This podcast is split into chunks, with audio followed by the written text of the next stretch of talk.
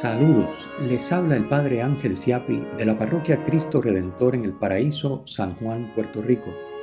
Bienvenidos a Saboreando la Palabra, el comentario a las lecturas de la Misa Dominical que comparto cada domingo antes de la misa de 10 y 30 de la mañana a través de la plataforma Zoom. En la descripción de este podcast encuentran de dónde están tomadas las lecturas del domingo.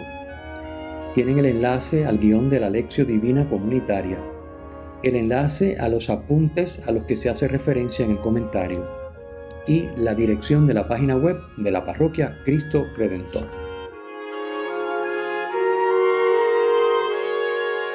En el nombre del Padre, del Hijo y del Espíritu Santo. Amén.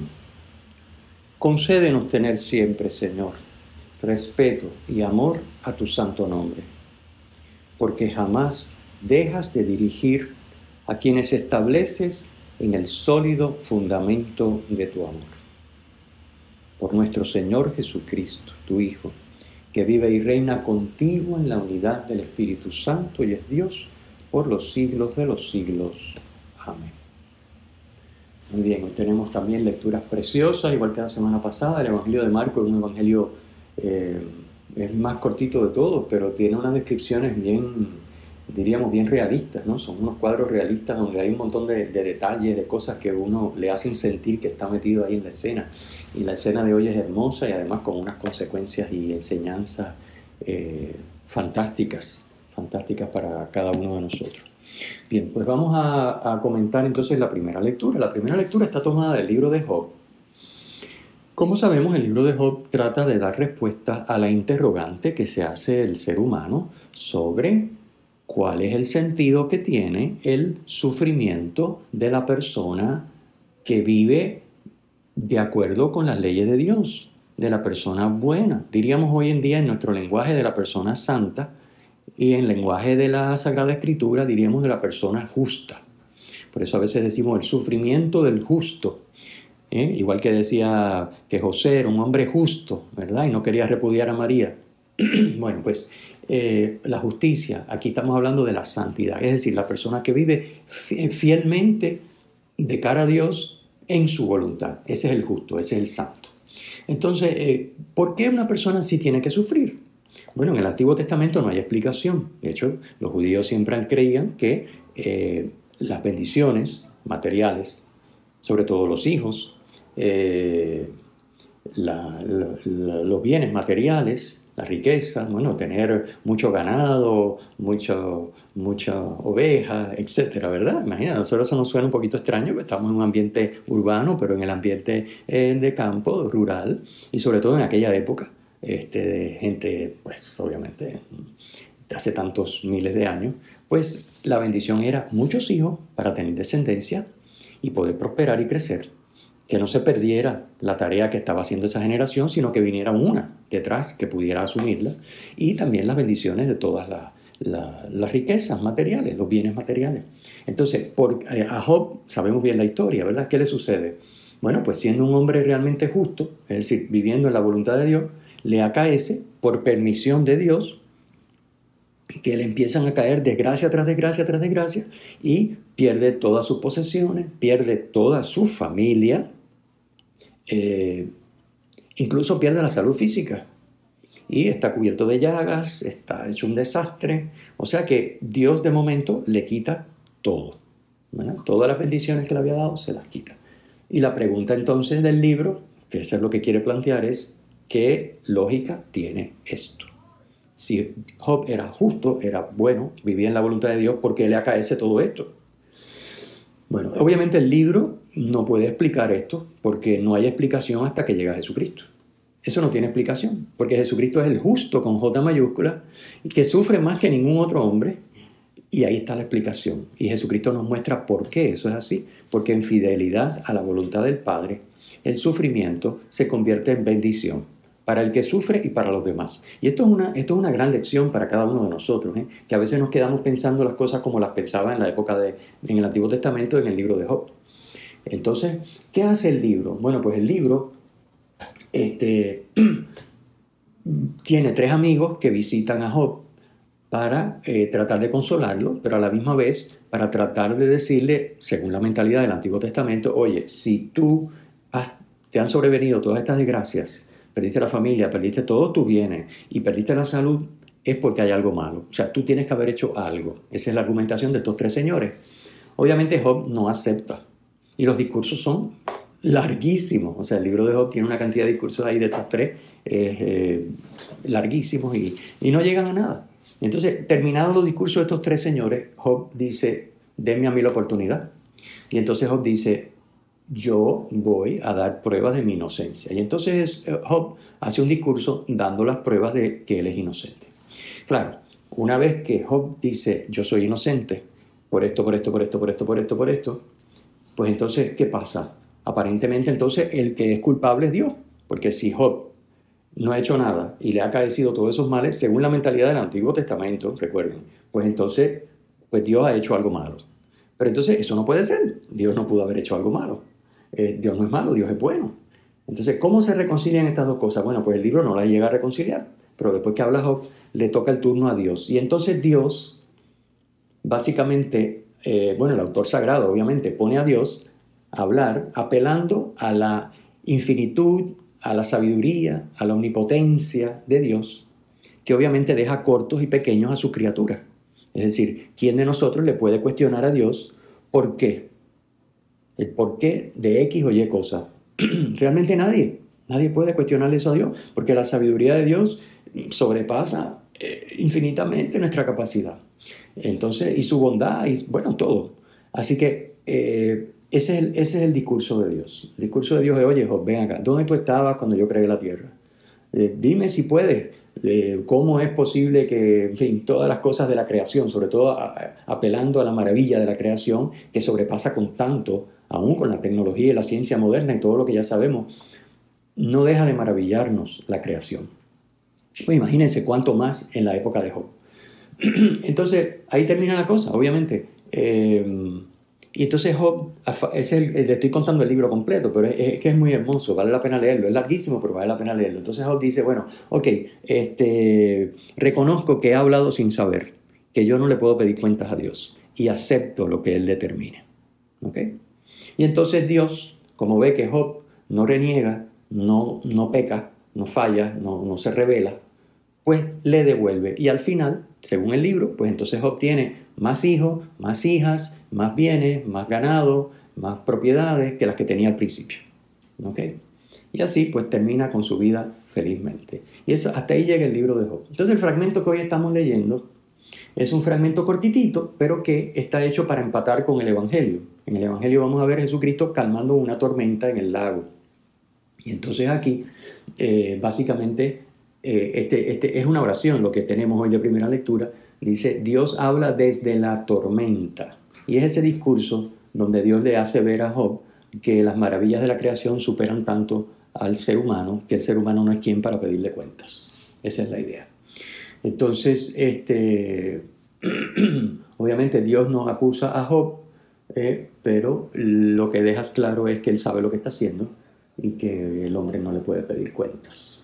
Y entonces el fragmento que leemos hoy se fija específicamente en el mar, porque es el tema del Evangelio, en el mar, y lo presenta como un recién nacido. Fíjense qué hermosa la, la, imagen que presenta la primera lectura de hoy. Dice que Dios arropa el mar con mantillas y pañales, como si fuera un bebé, porque Dios es el autor, es una criatura de Dios el mar, igual que todo el resto de la creación.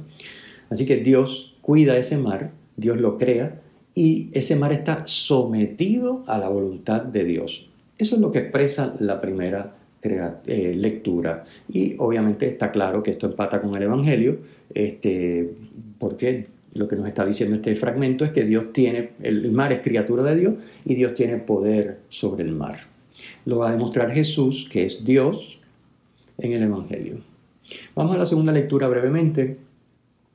San Pablo nos dice que el amor que nos tiene Dios a cada uno de nosotros, no un amor en general, sino un amor específico, con nombre y apellido, nos conoce y sabe de cada uno de nosotros, de nuestra vida, de nuestro pecado, de nuestras virtudes, de nuestras luchas.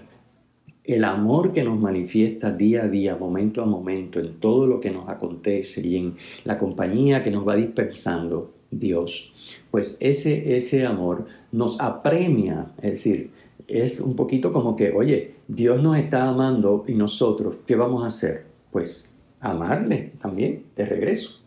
Entonces, este, pues eso es lo que dice, nos apremia a corresponder a ese amor.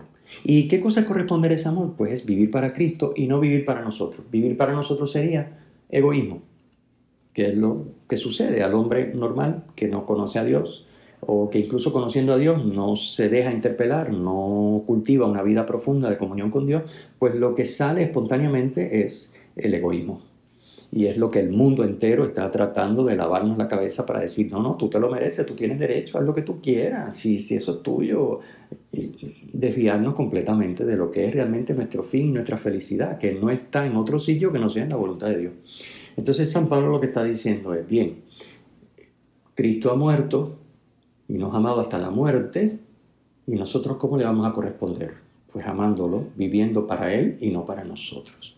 Así que morir con Cristo no es crucificarse, ¿eh? sino es no vivir para mí, sino vivir para Cristo. No hacer lo que yo quiero, sino hacer lo que Dios quiere. Ese es lo que llamamos la muerte, ¿ok? Que puede llegar hasta la muerte física, pero no es eso, ¿ok? Eso es lo que está diciendo San Pablo. Así que viviendo en la voluntad de Dios que nos ha manifestado Cristo. Cristo vivió para mí, pues yo debo vivir para Él. Cristo dio su vida por mí, yo debo dar la vida por Cristo. Es decir, vivirla según su voluntad, no según la carne. La carne es la humanidad, los criterios humanos, los estilos humanos, que son siempre egoístas, obviamente.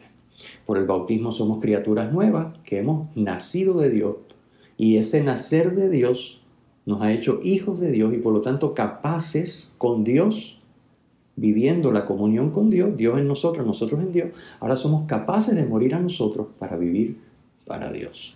Esa es la explicación de este pequeño fragmento. Y entonces, este, y les pongo aquí, esta es la explicación del sentido del sufrimiento del justo o del santo que el libro de Job no alcanza a, a dilucidar. El sufrimiento es expresión del amor cuando se vive con Dios. Eso es. Cristo nos ha mostrado eso. El Hijo único del Padre encarnado ha sufrido hasta el extremo, hasta entregar su vida eh, a la muerte y una muerte de cruz, entregado a la voluntad del Padre. Ha sufrido y por lo tanto, como lo ha hecho con Dios sin despegarse de Él, siempre en su voluntad, pues entonces eso ha sido una expresión de amor. En el caso de Cristo, la máxima expresión de amor de un ser humano. Y a nosotros se nos invita a participar de esa expresión de amor de Cristo, amando como Él amó, que quiere decir viviendo con Dios en la voluntad del Padre, y eso comporta sufrimiento. Recordemos que Cristo no sufre por sus pecados porque no los tiene, sino por la fidelidad que le comporta no salirse de la voluntad, que quiere ser fiel a la voluntad del Padre. vamos entonces al, Evangelio, que es, es muy hermoso y tiene, es muy rica, la descripción es muy linda. Este, Marcos no, eh, eh, no, no, es muy largo, pero tiene un montón de detallitos bien sabrosos, bien lindos. Bueno, lo primero que tenemos que decir es que el mar, hay que explicar lo que es el mar. El mar para los judíos simboliza todos los poderes contrarios a Dios, es decir, el mal con L. Es el lugar donde reside el mal, el peligro, las amenazas al ser humano. Y eso es lógico de entender. En una sociedad primitiva, pues el mar, cuando se pone en una tempestad, a, cualquiera le mete miedo, ¿no? a, nosotros también, obviamente. Si uno anda en un barco eh, y, se pone una tempestad bien fea, pues no, mm, cualquiera, ¿verdad? Se piensa, bueno, aquí me hundo, me, me traga el mar y me mueve y se acabó. Y entonces, pues es, por eso viene la asociación. Pero para ellos recuerden que es el lugar donde están los poderes contrarios a Dios, los que amenazan al hombre para perderlo. Entonces, fíjense lo que significa que Cristo calme la tempestad. Ya no es simplemente Cristo tiene poder sobre la creación, como nos dice la lectura de Job, porque Cristo es Dios.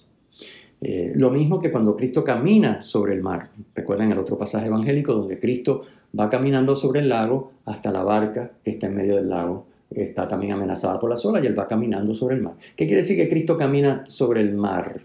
Quiere decir que el mal no tiene ningún poder sobre Cristo.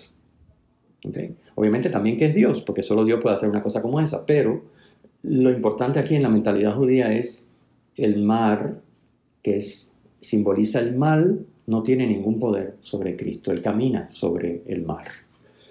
Bien, así que esto es bien importante entenderlo.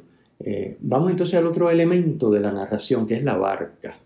La tradición cristiana siempre ha visto en la barca que esta es la barca de Pedro, donde está Cristo. Recuerden que él había estado en la orilla, pero no se había bajado, había estado predicando desde la barca de Pedro. Y habían otras barcas alrededor, lógicamente, y había gente en la orilla, estaba todo el mundo escuchando lo que decía Cristo. Eh, obviamente, él dice el relato que así mismo como estaba, Cristo les dice, vámonos a la otra orilla, y así mismo dejaron a la gente y arrancaron, echaron dirección a remar para el otro lado y se fueron. Y habían otras barcas que también, las que estaban con él, pues decidieron seguir esa barca, que es la barca de Pedro, y se fueron con él. Así que Cristo está en la barca de Pedro. Pues siempre la iglesia, la tradición ha visto en la barca de Pedro un símbolo de la iglesia. Y en este caso, con esa tempestad y ese huracán y esa tormenta que se desata en el, en el lago, eh, pues son las tempestades eh, bueno, hoy en día no, hace falta mucha imaginación para ver todas las amenazas grandes, medianas y pequeñas, externas e internas, eh, que tiene que afrontar la iglesia. Y que tenemos que afrontar cada uno de nosotros. Pero bueno, la iglesia como institución, ya estamos viendo a nivel, desde nivel internacional, a nivel local, eh, a nivel de, las parroquias, este, con la pandemia. Bueno, son muchas amenazas a la barca de Pedro. Por eso el Evangelio de hoy es bien importante. La barca también simboliza la vida de cada uno de nosotros. Nuestra vida es como una barca que navega en medio de los peligros de la vida. Así que lo podemos mirar de las dos maneras. Entonces, el hecho de que Jesús haya calmado la tempestad en el lago no es lo importante. Ellos no están tratando de decir, como es Dios, tiene poder sobre los elementos de la naturaleza. Sí, eso lo sabemos, pero eso no es el mensaje. El mensaje es, Cristo quiere que sus discípulos confíen en Él. Ese es el mensaje de este Evangelio.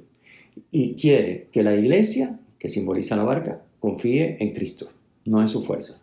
Y quiere que tú y yo, que también estamos simbolizados por la barca, confiemos en Cristo, no en nuestras fuerzas. Entonces Cristo dice, vamos a la otra orilla. La otra orilla de donde Él estaba era la orilla de los paganos. Así que Él dice, remen mar adentro, ¿verdad? Como dice la expresión de San Juan Pablo II en su, en su carta al inicio del nuevo milenio, Duquin altum, remen mar adentro, vamos a la otra orilla. Y en ese proceso de ir hasta la otra orilla se desata la tempestad. Y ya sabemos que Cristo está eh, dormido sobre un almohadón en la barca y las olas amenazan con hundir la barca y Cristo tranquilamente durmiendo. Obviamente hay unos símbolos muy sugerentes en la ambientación. El relato es cortitito, pero tiene mucha sustancia. Fijémonos. Ocurre de noche, porque dice al atardecer. Quiere decir que una vez que caminaron un poquitito, son varios kilómetros que tienen que remar para llegar a la otra orilla, ya se hizo de noche completamente. Así que estamos hablando de noche. La noche siempre también es, en la mentalidad esta, eh, peligro. Porque de día las cosas se ven y no se puede defender, y, pero de noche, así que la noche. Bien, así que esto ocurre de noche ellos están en medio del lago y el lago simboliza el agua, el mar, todo lo que se opone a Dios, todo lo que es mal o malo. Bien.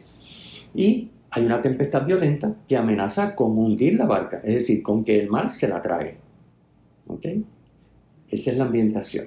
Ahora ya, fijémonos en esto, cada uno de nosotros puede pensar en su vida las veces que ha estado expuesto a situaciones en las que el mal parece que nos arropa y no hay forma de salirse de él ya sea personal o sea comunitario, en pequeña comunidad, en nuestra familia quizá, que ha sido eh, tocada por el mal y parece que el mal la quiere destruir y sin embargo acudimos a Cristo y Cristo calma la tempestad. Bueno, esa es la belleza de este relato.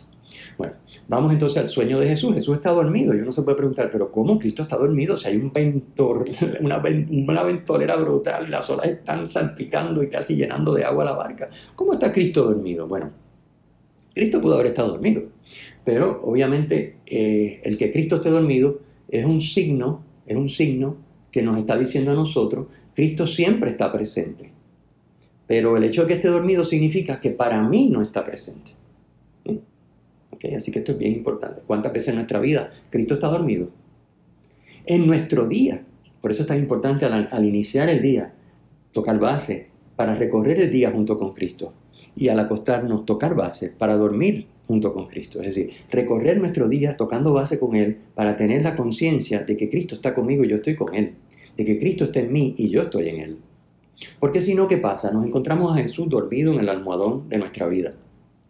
Eso es lo que significa Jesús dormido.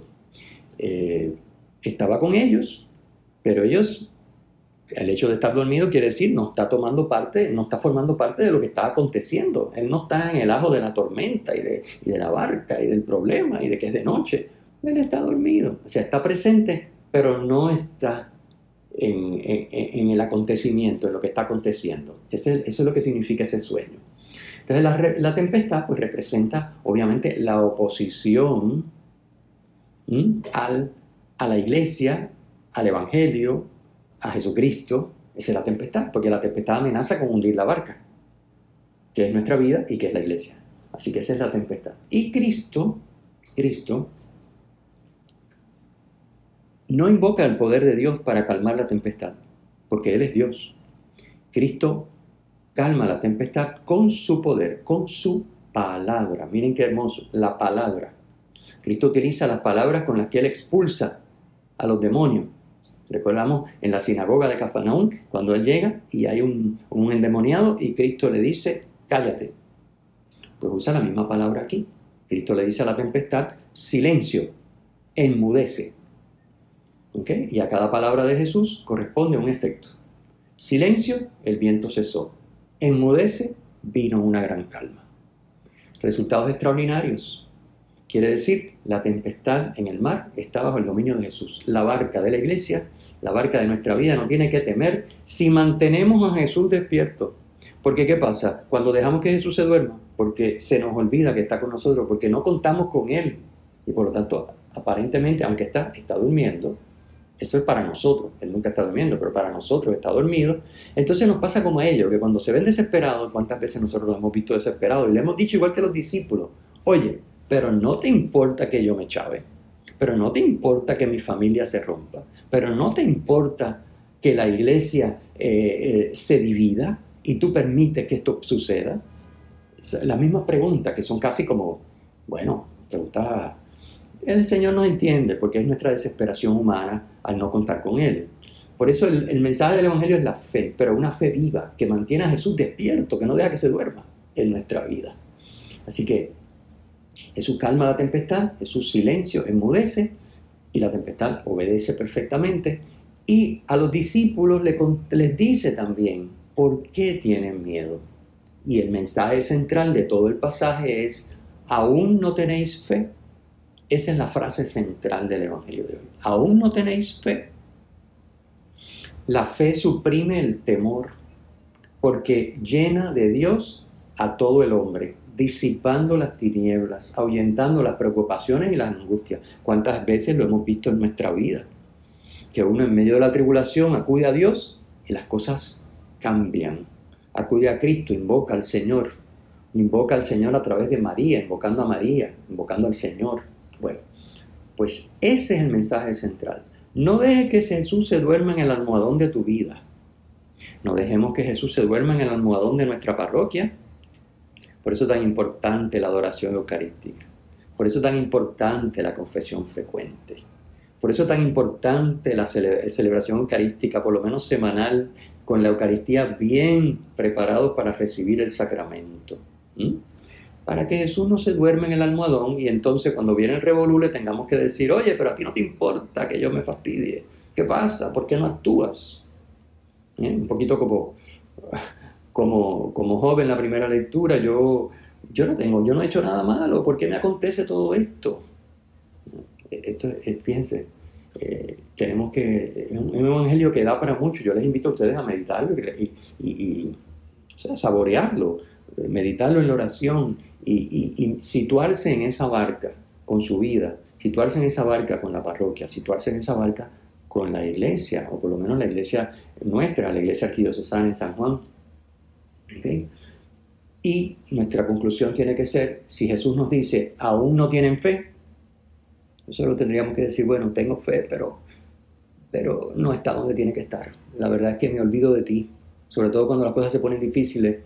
Quizás en el, en el no, lo último que pienso es en ti. Debe ser al revés. Cuando las cosas se ponen difíciles, lo primero que yo acudo es al Señor. Entonces no espero que ya la barca se esté hundiendo, como hicieron los apóstoles, para despertar a Jesús. ¿Okay? Para decirle, ¿qué pasa? Para darme cuenta de que Él está ahí y de que con Él no hay nada que temer. Porque eso es despertar a Jesús, darme cuenta de que Él está conmigo y yo con Él. Y que con Él todo está bien, Él está en control. Si yo hago mi parte, Él es Dios. No hay que agitarse, yo tengo que hacer mi parte. Y tengo que tener esa fe bien despierta, bien despierta. Así que nosotros, lamentablemente, tenemos fe, pero a veces eh, esperamos, eh, no tenemos una fe tan, tan sólida, tan firme. Y esperamos ayuda de Dios, pero no toda la ayuda. Confiamos en Él, pero no lo tenemos despierto. En fin, así que esto es lo que hay que trabajar. Y finalmente el Evangelio termina con una frase que es, es, es, como diríamos la frase que, que recurre, que es recurrente en todo el Evangelio, porque el Evangelio está tratando de contestar esa pregunta, ¿quién es Jesucristo ¿Quién es Jesús de Nazaret? Y vuelve a aparecer otra vez ese motivo, ¿verdad? Esto es como una, un motivo musical que aparece varias veces a lo largo de la obra. Pues este es el motivo. ¿Quién es este que hasta el viento y el mar le obedecen? Así que, ¿quién es este? La pregunta que nos tenemos que hacer. Si Jesús puede calmar las tempestades, Jesús tiene que ser el Hijo de Dios.